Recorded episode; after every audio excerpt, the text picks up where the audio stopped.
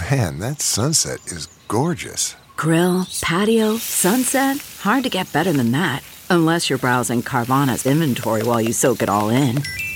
Oh, burger time.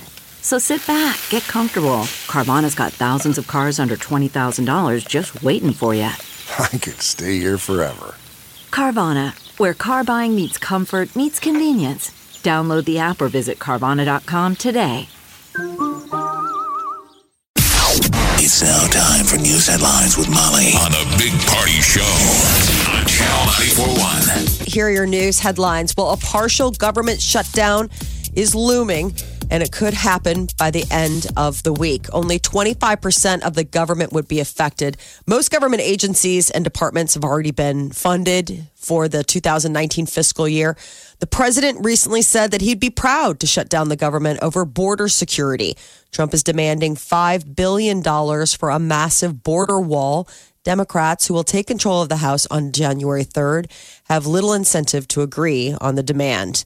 And President Trump's first national security advisor, Michael Flynn, will be sentenced today for lying to the FBI about his contact with Russia's U.S. ambassador during the presidential transition. What kind of um, prison is that?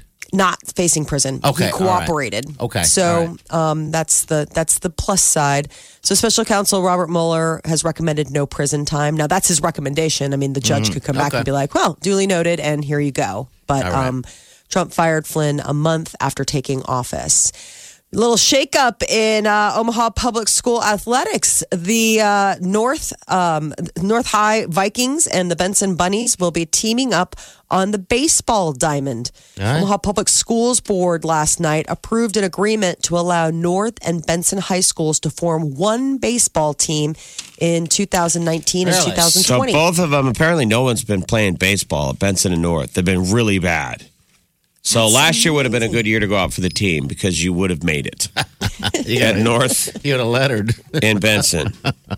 Guaranteed spot. Really? Even if you can't. Last year, That's only poor. Benson, the Benson Bunnies, they only had a varsity team Okay. with only 12 players.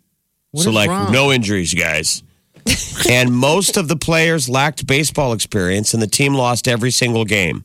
Oh. The average score of a Benson baseball game last year was 17 to 1 oh, on the losing end. Opponents Did scored 258 runs to Benson's 20. North High was uh, a little better. They got four wins and 17 losses. So, next they year, combined to bad they'll be the Benson North bunny Yeah, Vikings. so this spring Vikings? it'll be the bunny Vikings. the Bunnies. Viking bunnies. I'd like the idea of like the bunnies, but then they have Viking hats on. Like, "Arr, Okay. we're tough bunnies. I just think it's so cute that the Bensons. How about bunnies- Vikings with bunny hats on? I think that's even Oh, tougher. with ears. They got the beards and everything. They're like, we're coming to pillage your village. They're like, we can't take you seriously. Those rabbit ears are adorable. Well, your baseball team sucks. Former Wisconsin sheriff's detective is suing Netflix and the filmmakers of the docu-series Making a Murderer. Which guy? What's his name? It's the um, Colborn, Andrew, Sheriff's Detective Andrew Colborn. Why? He claims that the series defamed him, that the production was edited to make it appear that he and other law enforcement officers planted evidence. He's the guy you don't like. If you've watched the show, you already know who this weasel is. Hmm. Hey, man, it's on the tape. We watched it. Oh, this guy. They say he th- he's claiming that the production did some creative editing. That yes, All it is right. on the tape, but it's all about how you Edit it and put it yeah, out exactly there. put All it right. together and then put it forward. So Have you even watched it? Have you? You're caught up on first season, right, Molly? Season one, yes. I Okay, need to watch. I'm yet. waiting to uh, binge season two over the break, just because once you get in it, you want to watch all of it at once to keep Mm-hmm. track of everything. so, um, you know, Steven Avery and his 16 year old nephew at the time, Brendan Dassey. Avery and Dassey were convicted of the 2005 murder of the freelance for, photographer that Teresa Halbach. So this guy is claiming making that a murder. made it look bad for No, him. the the new one everyone has to watch is the Grisham one, the Innocent. It's so started. good. Yeah. It's the best one ever. It's really good. I watched the first episode, and Yeah. you, you're like, "Why are? Why is this?" And then it, it ends, and it's a total spoiler. I mean, not spoiler, but it's like an amazing twist. I was like, "Well, you're giving that Keith Morrison a run for They his are. They money." it's, it's they're hard to get into these shows. The the hooking portion sometimes is tough because you're they're dragging it out. You kind of want to go, just get to the point. Yeah. Give me the whole story and then zoom, then flush it out. There you go. But I That need to know. perfect. I already I get bored and I paused and I already went to Wikipedia and read the entire story. Oh, Don't- really? don't Then Because spoil I'm it. watching it real time. Don't give it away. I'm enjoying it real time. I mean, the book I was called The Innocent. Uh, For a reason. Utah. Well, yeah, but then you watch the ta- they It's not really. confessed. It's so Spoiler crazy. alert: The Innocent. I know, but how they get to that point, I can't wait to go on that journey. so you're uh, saying you liked the Keith Morrison, but wait. No, I'm laughing because at the end of this first one, I was like, well, they're giving Keith Morrison a run for his money. Or is he up next? You know, like, Yeah, it's always the husband. Utah is about to have the nation's strictest alcohol consumption limit. They are changing the standard for blood alcohol from 0.08 to 0.05. Point. Oh my God! I know. Call I'm like, a what is cab. that? Like a whiff. That's the like- restaurants were fighting it for a while because they're like, "That's on the line where." You can just have a drink, a sip. Yeah. I mean, sip. 0.05. So it would take effect at the end of this month. Um, and it was obviously passed for good measure to, you know, reduce Utah, the by the deaths. yeah, Yeah. Utah, which already has. The high, Um, I mean, pretty strict drinking. Uh, some Um, critics believe that the law will punish responsible drivers who happen to be near. That we're trying, but 0.05 is still you're still getting up there. I mean, you could be kind of impaired at 0.05. You're not legally, but you could be a little goofy. That's the thing. You just got to plan ahead. Yeah. If You, you, you, got to got- just if you're gonna drink, you don't drive Well, they have Uber. because when you're trying to play the game, you're in the danger zone. Yeah. You don't know. Yes. Nobody really knows. You what? It's the feel good. The Buzz I think I'm driving. good. What is buzz driving? Is still drunk driving? Yeah, drunk driving. Yeah. Drunk driving is buzz driving. But I mean, you remember the old standard where they just they had you stand on the side of the road, Walk the line. do And monkey just call tricks. Someone. Do a couple. No, back I'm saying like the 70s where they would have them walk the line, and if they could do it, they were like, "Well, I guess you're On your way. I mean, clearly you're ham boned. I mean, you rolled down the window and I could smell you Uh-huh. from the street. Uh, if you haven't gotten your flu shot this year, you are likely not alone. A study has found that more than 40% of Americans have not been vaccinated and, in fact, don't plan to either. There's still time to get your flu shot. You know, I mean, it's been a, an unusually, uh, we had the winter come early and then now it's like surprise spring but there's still time for the flu to make its debut. So, uh, despite the warnings and potential dangers and last year's record number of flu deaths, people are still a little skeptical about getting the flu vaccine. People under the age of 45 are the least likely All right. to report being vaccinated. And artificial intelligence most likely will make us better off by 2030. Uh, the idea that AI could practically change everything in just a little over a decade. We'll be better off though. What about the negatives? I mean, what about it? It'll be re- replace everybody's think jobs. I think not everybody's jobs, but I think we will. Um, uh, I don't know how you would say that, but I think we'll figure out how to where our positions will be at that. I mean, a I'm big sure leap. some jobs are going to get When dropped, but fifty percent, that's what they think. About fifty percent of jobs will be replaced by a robot. Then what Let's do you? hope I mean, not. I mean, you're going to still have to have sustenance. something. We got to be able to hurry up and skip ahead where these robots are able to produce you an income. Right. That'd be great if you could buy an, a robot and it goes to work for farm you. it out. Ah, man, how would that work? That's But one premise you go that people cheap talk he's- about. The, the robot's lazy. You're like, man, I should have spent an extra. You're like, I bought a lazy dollars." robot. Your robot's full of excuses. Uh. I, I, I was at work today. You're like, I, I clearly know you're not. You have a GPS. Like, I know that you were just hanging out at the oil bar with all of your other robot friends. Yeah, but I mean, the days of us actually buying robots to work for us, I don't think that's going to happen. I mean, uh, of course, robots are going to take over every point of production. So we'd have to figure out from there, I guess. The big concerns, I, guess, was the idea of like obviously loss of jobs, which we're Yeah. talking about, but data abuse and loss of control as decision making in digital systems is given over to like black box tools. Like, oh yeah, the computer's just handling it, and it's like, well, at what point People get lazy, do right? we just hand everything over? Your Keys boss is like, you know what? I don't even know why I'm talking to you. I might as well be talking to your robot. Here's the deal put everything in a box, go home, don't ever show up again. But send your robot. A Missouri man convicted of illegally killing hundreds of deer is going to jail for a year. And uh, the judge had A a, very rhyming there. unique sentence. yeah.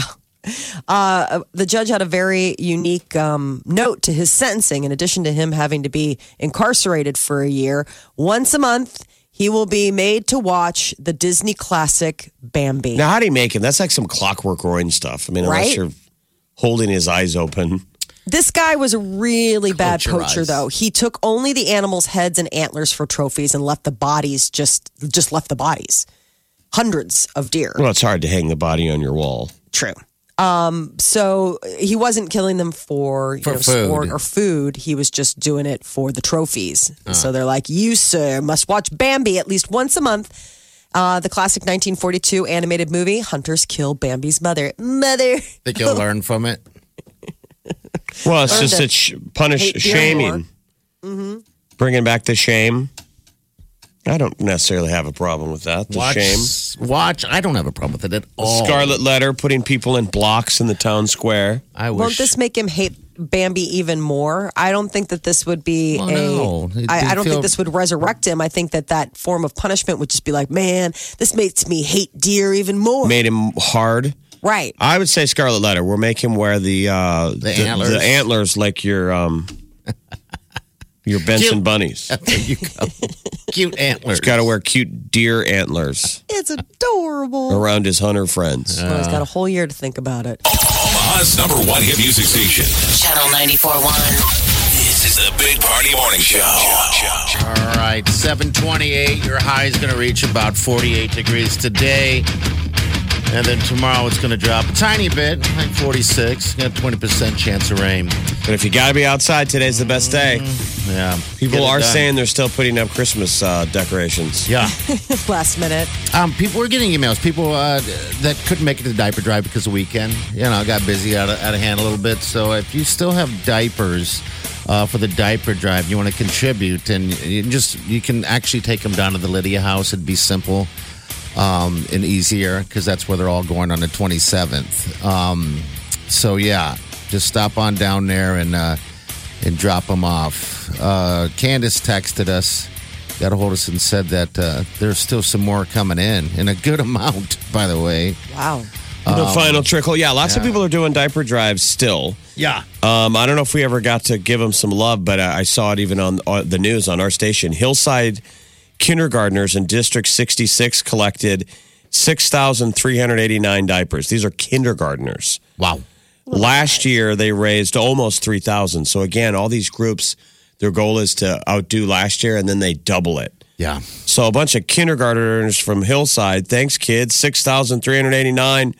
Their teacher, Jill Foster, said the best part was the excitement each student showed when the new diapers arrived and the number grew. Yeah. And they're doing a kindness campaign. Oh, that's nice. So, a bunch of kindergartners from Hillside, thank you. And everyone. And all the other schools that helped. Yeah, and, and everyone, by the way, who donated through uh, that voucher uh, through Hy-Vee, it looks like uh, that money was raised enough to buy uh, get about fifty four thousand diapers, and that's still kind of counting, but fifty four thousand. And then she said that uh, Candace said there's another uh, total of twenty four thousand still coming through today, actually. So that might You move us up in categories. So we've only raised a million three times. Mm-hmm. Right now, we're in the third highest total. yeah, This might slide us up into second place Ooh, that'd be nice. as the second highest ever. Yeah. So over a million. Thank you to all the businesses and all the individuals out there once again um, that uh, took part this year. And uh, we're looking forward to doing this again next year. Uh, the Diaper Drive 2019. You won't have to hear us yammering about it for about 10 months after today. Well, they said on the news last night that they thought we were at almost two million, and that was a little bit of a, a flub. Yeah, there's an We're error. not a million. We're what do we? You think we're at? We're definitely over a million one Yeah, we're over a million one. Um, should be anyway. Um, and whatever else, you know, on the way to a comes in. million two, but probably a long way. See, some people are waiting also because they're doing it company wide, uh, and they're waiting till this Friday. You know, because a lot of this is this is the last week for a lot of for a good chunk of people. So this would be their their end of their diaper drive, and we get it absolutely. Um, And some people have diaper drives for different centers. The awareness of this has created the you know the idea out there. So there's yeah, there's people who do diaper drives for other Okay, for other facilities and stuff like that. But this one now is because we, of a million, we're, we're able to provide for five diaper depots that are all run by the Open Door Mission. So five diaper depots serving 13,000 families a month.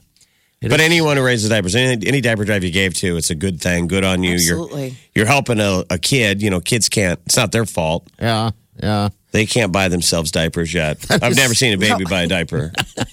they don't even have wallets. Where are they going to put it? There's not even a pocket in those They don't diapers. have a diaper to tuck it into. I mean, That's come what on. they need. Maybe they need. Well, then you might end up throwing away your wallet. Those right? onesies just Yeah. don't come with pockets. No, they don't. Um, it's still pretty amazing. I mean, the, the number of diapers that came through this past weekend uh, just just blows my mind. I mean, over a million uh, all by itself. I mean, even if there was nine hundred thousand, still a lot of diapers, man. And all the first timers. It, it was uh, Gosh, a tremendous thank you. amount of people who have never done before. yeah, So those people will come back next year. Those people will double. Almost everybody doubles. But if you don't, that's fine. I know Yeah. that's the one thing is like once they come out and they see, they're like, oh man, it is on for next year. And we've seen people where this was the second year that they came back and they did. They upped everything, which is just so we had kind. We had people who who showed up twice or three times this last weekend. I mean, multiple. yeah. They drove through again because they were like, well, we wanted to run back over and empty out the change dish. So Yeah, this thing is uh, here to stay for sure. Three years, million plus diapers. Thank you to everyone. Uh, the 16th annual diaper drive. Omaha's number one hit music station. Wake up. Wake in the morning to the sound of non-stop music. Every morning. You're listening to the Big Party Morning Show. Celebrity News Molly, what's up? Miley Cyrus apparently has the full package when it comes to her fiance, Liam Hemsworth. Uh, she recently took to Instagram to share that her man, Liam, is fantastic in bed. In addition he had a good to he had a good D game is what she Yes. used. What are the five points that make a perfect man?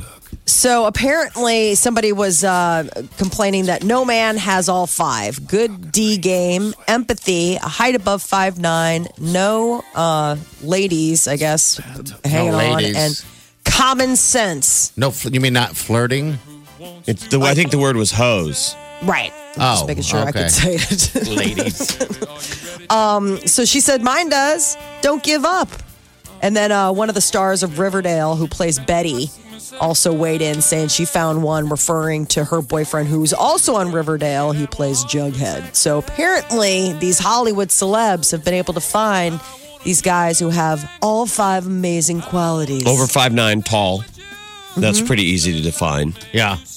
I don't know if she can prove that he doesn't have any ladies in the in his backfield. Is she positive? She hadn't got caught yet. No. it's tough to, you know, But I guess she could speak to his D game. and common sense and empathy. Height You can't would be hope disputed. empathy and common sense aren't that impossible to find, but maybe there's a correlation between height and a good D game Probably. and lack of empathy. Maybe. Maybe the fact that you have such a good D game, you can't understand anybody complaining about it. So they're the empathy, you know, last. Party, can you uh, check any of those boxes? 5'10. I got some empathy. I have no hose. Is that what she said? Hose? Uh huh. Um, pantyhose.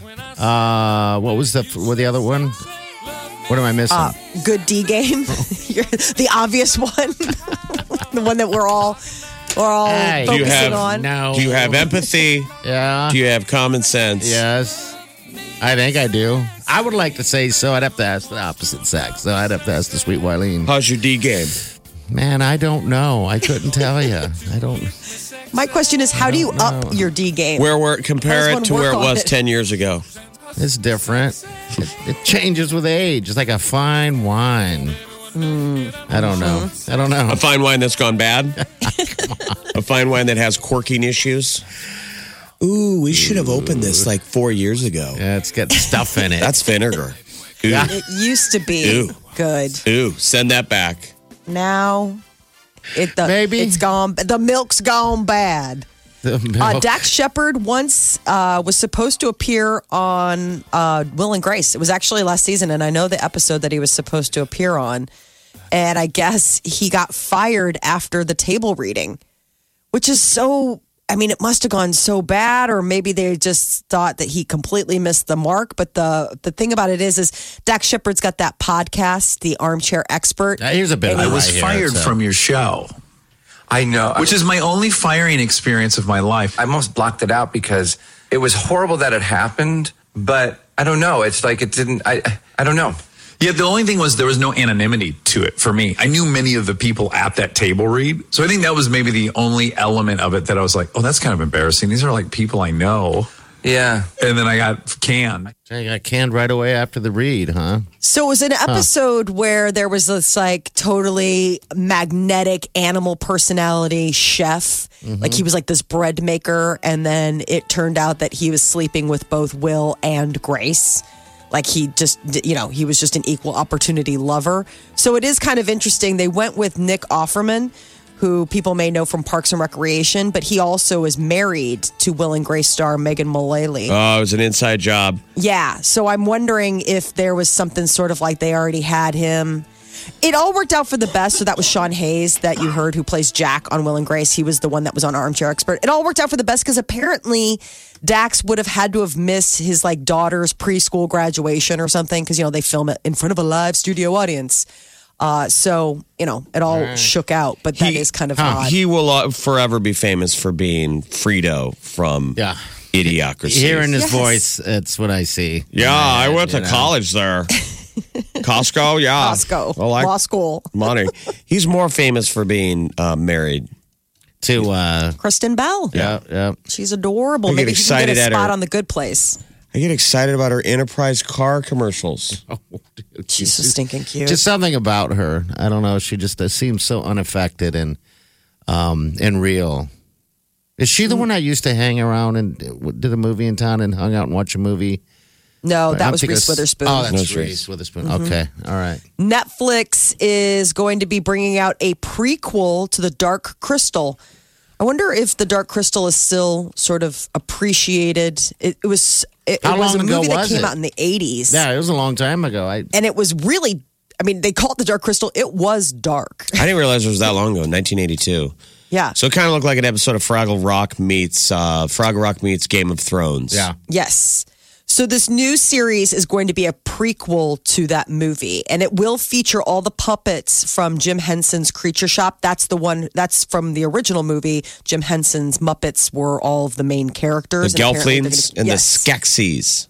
The Skeksis were the bad guys, and the Gelflings were like these sweet little elven imp looking things. Yeah. So they're going to have all of these crazy celebrity voices. Um, you know, this Taron Egerton, who is uh, the King's Circle, and then also he's most recently Robin Hood, and then that Anya Taylor Joy. Who was, uh, she's been in a couple horror movies. And then you've got Natalie Dormer from Game of Thrones and Alicia Vikander. Um, Harvey Fierstein, I can't wait to hear that one. Mark Hamill's in this thing. Yes, so- Mark Hamill does a lot of voice work. He played Luke Skywalker in Star Wars, but that's basically how he's been spending a lot of his time since then. And Jeff Bridges is going to get a big honor at the Golden Globes in 2019. He'll receive the Cecil B. DeMille Award. Uh, Jeff Bridges, man, he's been acting for decades. I kind of mean that's kind of the your old award. Yeah. Yeah. How old is How old is uh, Bridges now? Uh, I can look. Yes. I, Probably, I would imagine he's probably in his 70s, early 70s. Gosh, really? Um, and he's still got a great head of hair and just an amazing voice. So he won an Academy Award and a Golden Globe for his work in Crazy Heart, and that's where he, you know, also sang, which was like Mm-hmm. That's a great unbelievable. movie. Great movie. Big Lebowski is probably um, this show's personal favorite. 69. 69, 69? years old. Okay. Not that old. Now he's got some time. So uh, Um, this when it January sixth is when the Golden Globes air live on NBC, and that's going to be co-hosted by Sandra O oh and Andy Samberg. That is your celebrity news update on Omaha's number one hit music station, Channel 94.1. Omaha's number one hit music station. Channel 94.1. The Big Party Morning Show.